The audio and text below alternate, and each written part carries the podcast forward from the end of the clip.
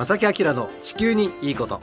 皆さんこんにちは正木明です。荻野恵美子です。え今日は3月8日月曜日午後1時を回りました。でねあの今日3月8日っていうのは実は国際的にはすごく大事な日でして、はい。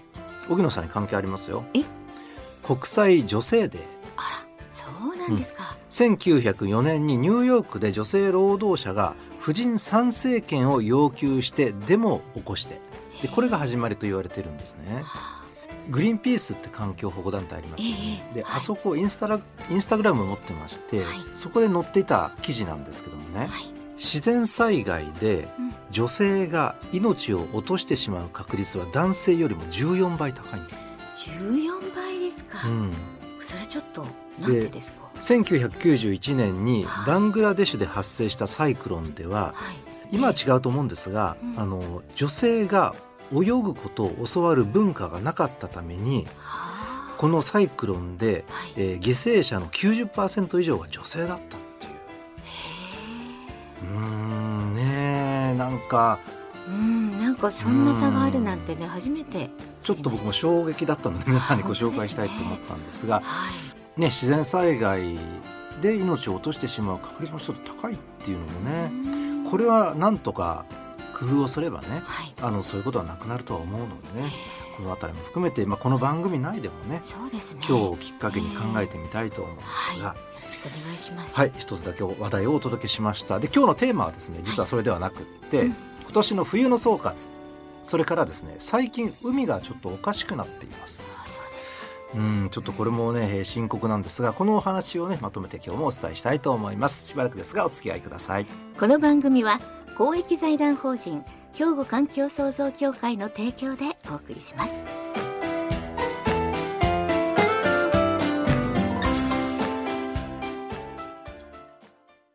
兵庫環境創造協会地球温暖化防止自然環境の保全再生子どもたちへの環境学習など皆様と共に身近な暮らしの中で地球環境を守るための取り組みを進めています。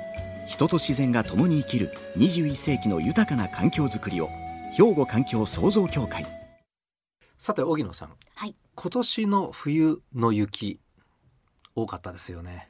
久しぶりに。なんかね久しぶりに、私も行くとこ行くとこで雪を見ることができました、うん。はい。それとですね、まあ、昨年の暮れから何回となく寒波がやってきました。はいでまあ寒波が、まあ、やってくることは別に冬場はよくあることなのでね、ええ。まあ、冬は冬として冬らしいっていうのは決して悪いことでは実はないんですが、はい。でもねよくよくこういろんなデータを見たりねしてみるとあの本来あるべき冬とはちょっと今年も違っていたんですあねら。やうんっぱりそうなんですか、その話を今日はしたいと思いますがまずねその前に今年のね冬をちょっと振り返りますと、で今年の雪なんですけどもどれぐらい降ったかと。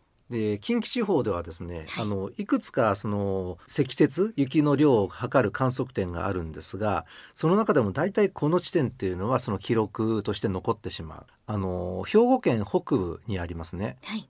上野高原というアメダスの観測点があります。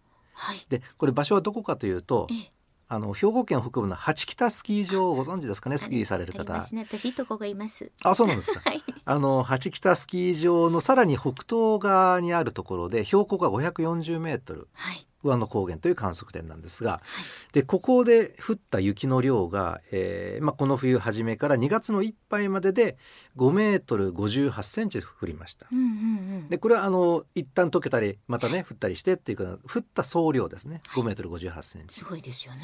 で昨年昨シーズンね昨シーズンはどうかというと3月まで入れてトータルで、えー、2メートル12センチ、すごい倍ぐらい増えてますね。倍以上？え倍以上ですうね、ん、の雪の量が今年あった。はいでですねあのまあ、毎日毎日、えー毎日毎日降ったりまたは止んで晴れたりっていうのを繰り返してるんですがその中でも一番多く降ったいわゆる積雪量が一番多くなったのはこれも同じ上野高原ではい。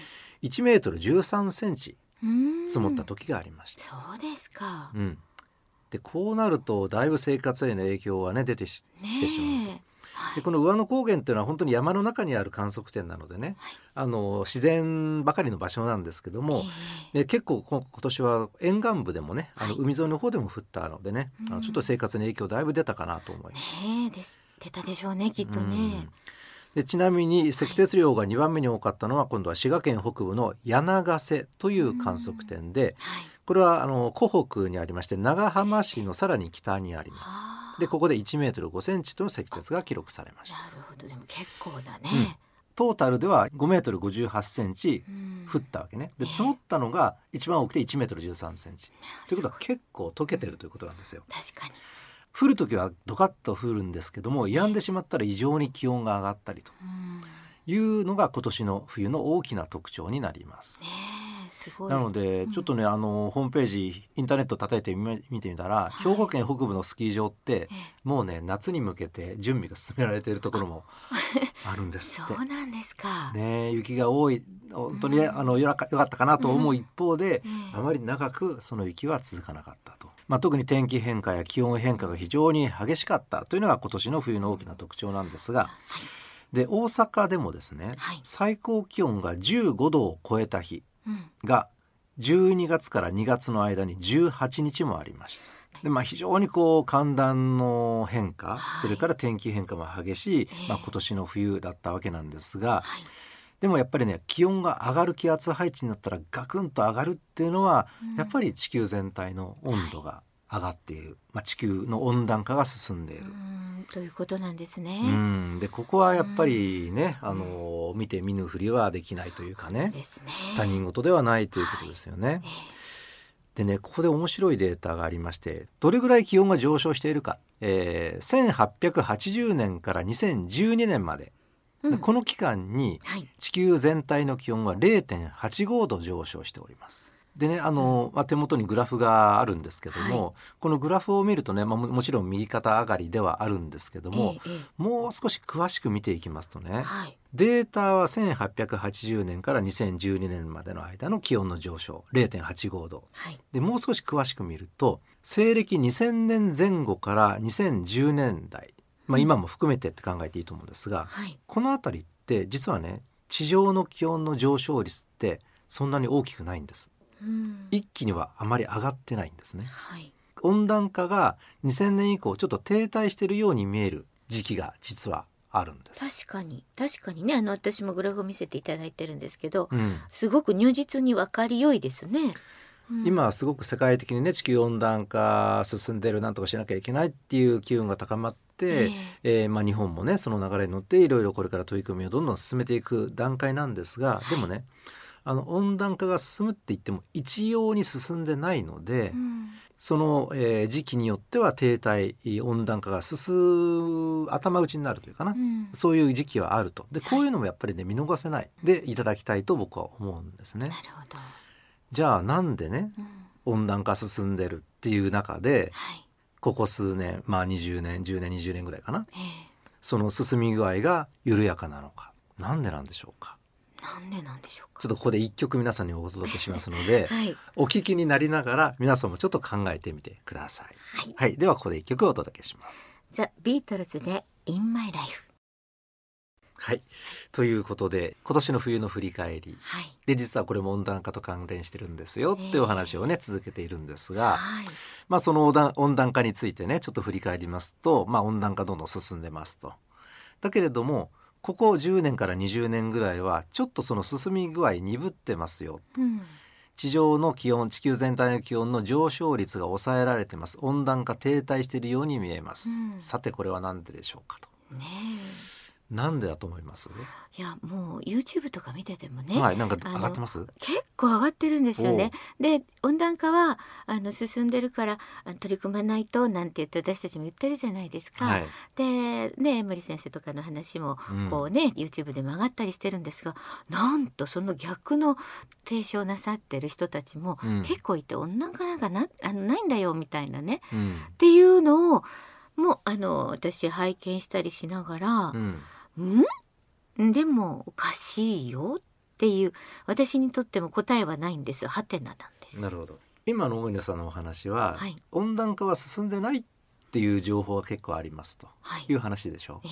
であのーまあそういうもちろん説がね結構あるんですけどでも実際温暖化今まではね地上の気温どんどん上がってるわけで地球全体の気温。これ温暖化が進んでるんですよ。はい。でこれは間違いないんですね。う。んで今日問題としているのは最近その進み具合が遅くなってるのは何ででしょうかと。そうね、そういうことですよね。なんででしょうなんっていうことなんですね。なんででしょうか。で実はねこれ温暖化がこれから止まってええ温度下がってくるのかっていう兆しがに見えなくもないんですが実は全くそんなことはありません。そうですか。これ原因がなんとなくもう分かり始めているんですね。なぜ今温暖化の進み具合進み具合が停滞しているのかと。うんであのーとりあえず温暖化の原因となる、まあ、温室効果気体、まあ、二酸化炭素などこれはもう増え続けてますのではい。なので全く温暖化がこれから止まって逆にえー関連化が進むっていう要素はちょっと見当たらないんですね、うん原因としてね。はい。でねあの問題となるのはその原因えー二酸化炭素などの温室効果気体は増えてると温室効果気体は増えてる増えてる。じゃあそのそれのえ影響？うんいわゆる温室効果、ええどんどんどんどん温暖化に向かう方向にもたらしているその熱？うん。熱がないと気温上がっていかないですからそうねですね。でその熱は出てるんだけどどっか行っちゃってるんですよねどこへ行ってるんでしょその熱が気温を上げていない、じゃあどこにその熱行っちゃったのかというと、う。はい。答えは海なんです、海？えー地球は陸地と海とどっちが広いかって言ったら海の方が圧倒的に広いんですね。そうですよね。うん。まあそれが、えー地球の大きな特徴なんですけども、うん。当然温暖化が進むと海の温度も上がって、えー陸地の温度もどんどん上がっていくんですけれどもここ10年20年ぐらいは実はその地球上の熱っていうのは海に、まあ、吸収されるというかね溜められてしまってるという観測データがあります。なるほど。うんだからあの台風がそのまま上陸する、まあ勢力を増量というかうんうん大きくなって災害もたらすってね、あのこの番組でも正木さんに教えてもらってますけど、はい、その海面の温度とかですかね。海面だけではないんですよ。海自体？海深くまであでそこまで観測するようになって分かってきたことなんですら。ね。で実はねこれ気象庁から発表されているものなんですけども、はい。これ昨年です。昨年のちょうど今頃にこんな発表がありました。地球温暖化が進行。2019年の海洋の蓄熱量は過去最大に。っていう見出しの発表なんですね。温暖化は進んでますよと。でも気温がちょっと頭打ちですよ。どこに熱いってるのかっていうと海で熱が溜まってしまっていますこの熱量が2019年は過去最大でしたという発表なんですねええすごいですね。発表の中身をもう少し詳しくねお願いします。話しますねはい。地球温暖化によって増加した熱エネルギーの90%は海洋海に取り込まれておりますその熱エネルギーの変動を把握することは地球温暖化を監視する上で大変重要ですうん。今回新たな手法の導入により海の貯熱量、うん要するに熱を溜める量ですね溜める量ですね。うんの大部分をはい把握可能な深さ2000メートルまで監視範囲を拡張したと。上だけじゃなくてずっとね深いところまで監視したわけですよね。えーこれしたところ1990年代半ば以降蓄熱量の増加が加速しています。加速っていうのがちょっとね心配なぐらいですね。で2019年はこの量が過去最大になったことが観測で分かりましたということなんですね。だから温暖化その二酸化炭素などが原因となる温室効果気体が原因となる熱は地上の気温を上げるんじゃなくて海に溜められてしまってますよってことが分かりました。でまあ数字を上げますとちょっとこれ数字ねあ単位もよくわからないかもしれませんがええ海の蓄熱量というのは貯熱量というのははい。1955年から2019年までの間に約 43×10 の22乗ジュール。うん、わかんないですね。わかんない わかんないと思います。わかんないです。平均水温が約0.15度上昇したということなんですねな。る。うん。だから海の温暖化もめちゃめちゃ進んでるんですよっていうのが観測で今回分かりましたということ。これ昨年の発表です。まだあります。はい海のおかしなところね。はいえーさらにですね、先月こんな発表がありました。はい。2020年の日本沿岸の平均海面水温が過去最高を記録しましたそうですか2020年の日本沿岸の平均海面水位は平年に比べて87ミリ高くなりました。これは統計を開始した1906年以降で最も高くなったということが分かりました。そうですか。これは今年発表になったものなんですね。はい。海面水位がですね上昇しています。ということですよね、で、えー2020年は過去最高を記録しましたということなんですね。でこれは何が原因かというとはい。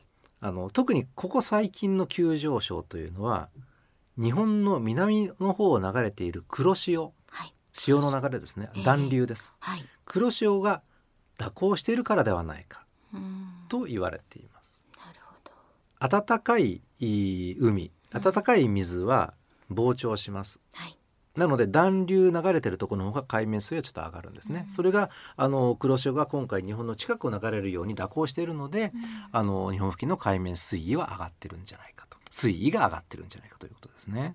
でそれプラスまあ、長期的な海面水位の上昇はやはり温暖化が絡んでくるかもしれないと。うんでここはまだまだそのそうですっていう断定ではないんですけれどもね、あそううんそういう情報が入ってきております。なるほどなんかちょっとね情報が多岐にわたりましたけども、はい。まず海のですね深いところまではい。温度上がってしまってますよ。う、ん。うん、地上だけではなくて海も温暖化が加速してますよ。うん。ということがこれ昨年の発表では、えー分かりました。はい。なおかつ今年は気象庁の方から海面水位日本付近のですよ。海面水位も、えー過去最高記録。海が膨張していますこれも温暖化の影響ではないかといろ今のところ推測されているということなんですね。な黒潮の影響もありますけどもね。えでこうやって見るとですねその2つともこれ過去最高の記録更新したということなのでえはい。あのちょっと嫌な動きですよね。そうですよね、うん、だってこの温度が変わったらそこにいる生命体にも変わりますよね。そうですね。ね。その生きにくくなるお魚や何かね海洋生物もいるでしょうし、うん、うん。それもありますしあとはその地球全体でねの表面積見ても陸地よりも海の方が圧倒的に広いのではい。相当これはこれからあとねうん。日本だけではなくて世界の気候に影響を与えると。うん。海のこういう変化っていうのはねねでそれがすごく気になるところです本ね当。ですね何ミリって言ってもそのね膨大な広さの海がっていうことですからね、うんすごいことですよね。平年に比べて87ミリ高くなったと、ねえこれ昨年の観測データですね。ねちょっと心配になりますよね。でこうやって見ると気象庁もやっぱりしっかりとデータをね、うんあの観測データを取っていただいてうんるなっていうのをあのありがたいというかねあの今の地球の現状をやっぱりしっかり分かるデータなのでねこういうのはやっぱりあのちょっと難しい、ね、情報かもしれませんけど無視しないでね、はい。あのこの番組内でもこれから先もお届けできればなというふうに考えております。兵庫環境創造協会地球温暖化防止自然環境の保全再生子どもたちへの環境学習など皆様と共に身近な暮らしの中で地球環境を守るための取り組みを進めています人と自然が共に生きる21世紀の豊かな環境づくりを兵庫環境創造協会えさてここで番組にいただきましたたくさんのメッセージの中からね、えーせっかくいただいているのでいくつかこちらでご紹介したいと思います。はい、もう本当にいつも皆さんありがとうございま。とうございますす。えーこの方はですね地球温暖化対策を世界の人々がどんどん進めてほしいと願っています。また世界平和が来ることを切に願っています。なんかすごくね素敵なメッセージいただきました。ラジオネーム、のりぴーさん。いつもありがとうございます。ありがとうございます。はい神戸市東灘区からいただきました。その他にもですねもうレギュラー化しましてもう毎週のようにいただいてますね。神戸市北区のマーブルさんもありがとうございます。ありがとうございます。ね、あのー前にほら高校生の皆さんが出てくださったことでね、はい。あの若いって素晴らしいって言って。わかります、ね。え本当に役に立つことをしたい。若者素晴らしいです。どんな仕事でも万人に環境とね、えーもう本当にその縁があ関係するきっと正木さんの言葉は心に残る言葉になるでしょう。かっこよかったです。っ番組の中の何かをこうねすごく感銘を受けられたような感じのメッセージもいただきました。ありがとうございます、はい。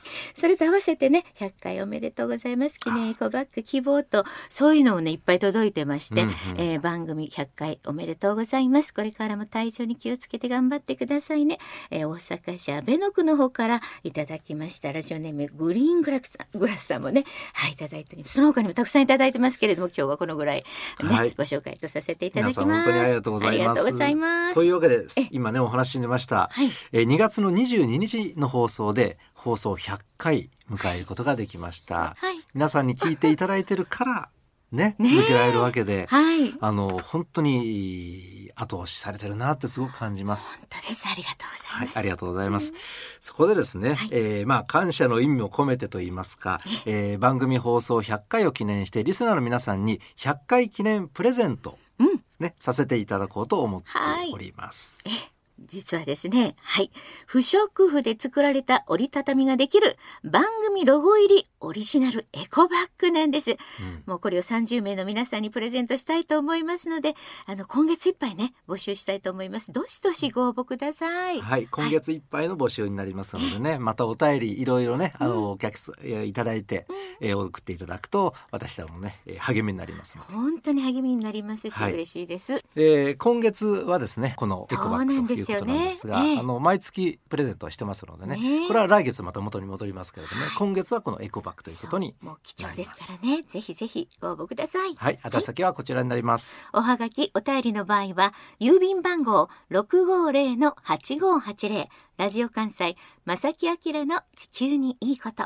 ファックスでは、078-361-0005。メールでは、まさき、アットマーク、jocr.jp、こちらまでお寄せください。お待ちしています。お待ちしております、はいということで正木明の時期にいいことはこの辺でお別れいたしますご案内は正木明と小木野恵美子でした。それではまた来週さよなら。この番組は公益財団法人兵庫環境創造協会の提供でお送りしました。